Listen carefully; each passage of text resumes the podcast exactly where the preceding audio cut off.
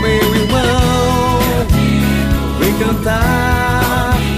Jesus Cristo em Betânia, nossa vida quer mudar. Boa tarde, amigos e amigas ouvinte. Sou o Padre Ellington Costa da comunidade Betânia e quero com este programa lhe trazer uma boa notícia, ou uma dica, um ensinamento, uma partilha ou um testemunho sobre a nossa vida aqui em Betânia e que pode ajudar a você a viver melhor. Betânia é a casa dos amigos de Jesus.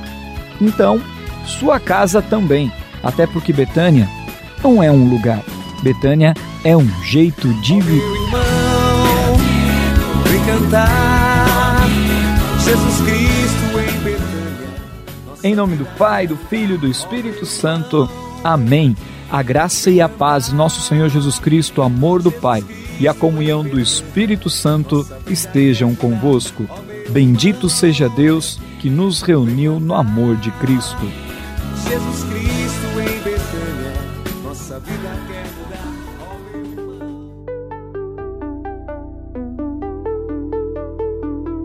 Uma palavra do nosso querido Padre Léo, do seu livro Gotas de Cura Interior. Externar o perdão. O perdão não pode ser somente uma decisão interior, guardada no fundo do coração. O perdão precisa ser exteriorizado. Perdão íntimo e interior é somente de novas feridas. Perdão íntimo e interior é semente de novas feridas. O perdão precisa ser verbalmente declarado.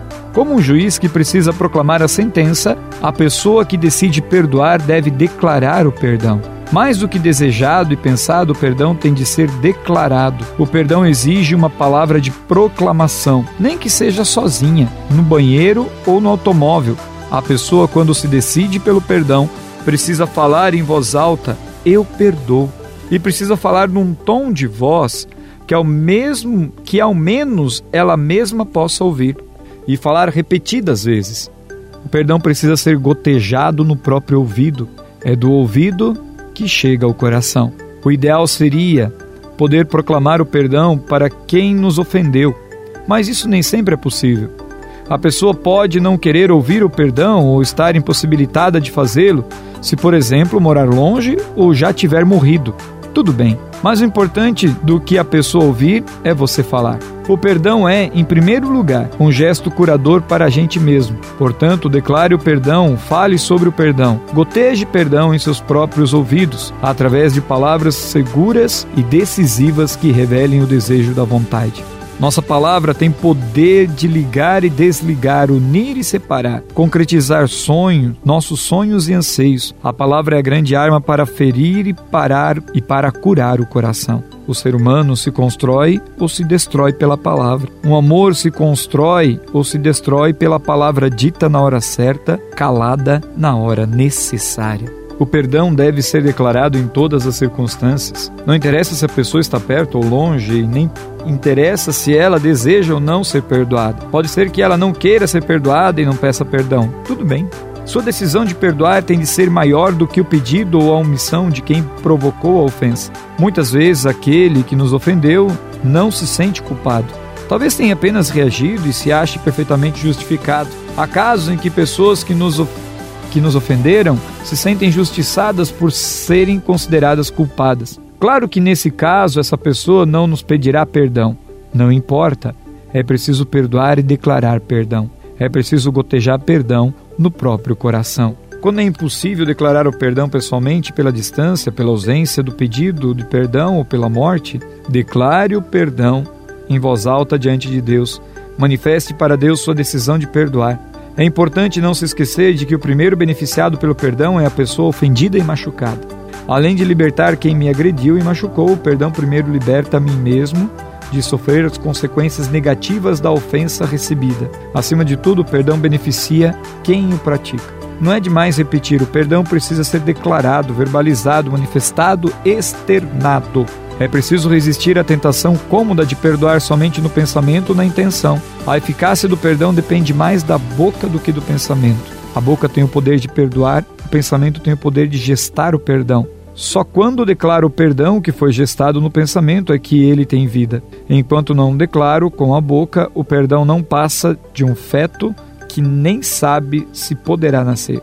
No pensamento gesta-se a semente do perdão.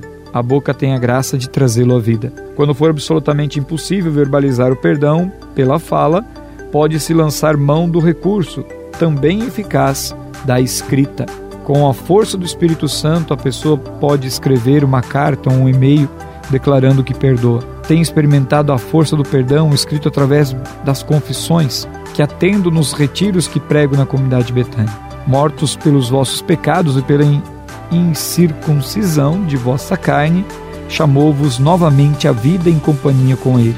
É ele que nos perdoou todos os pecados, cancelando o documento escrito contra nós, cujas prescrições nos condenavam, aboliu definitivamente ao encravá-lo na cruz.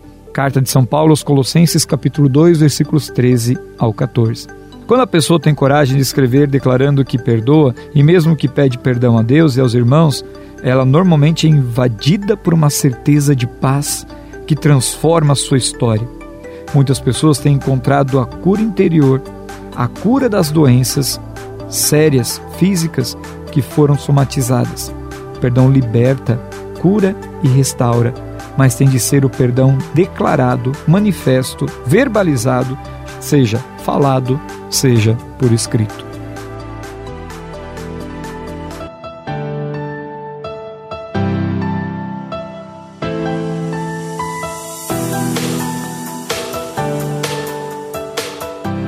Vinde, Espírito Santo, enchei os corações dos vossos fiéis e acendei neles o fogo do vosso amor. Enviai o vosso Espírito e tudo será criado, e renovareis a face da terra.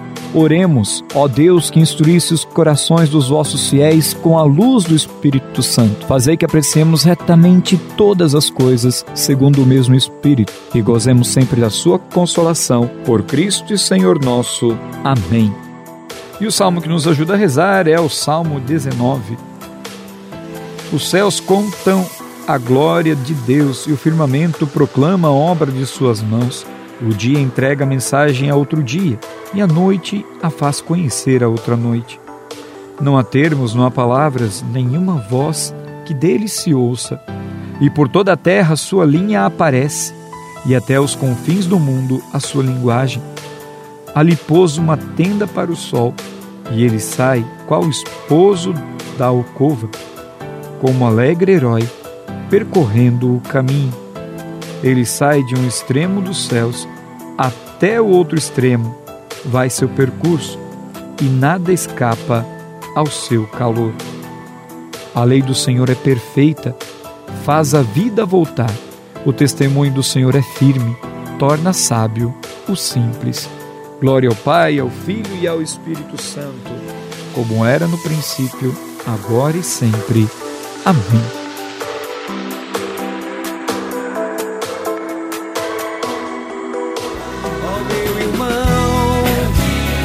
cantar. Jesus Cristo em Betânia, nossa vida quer mudar.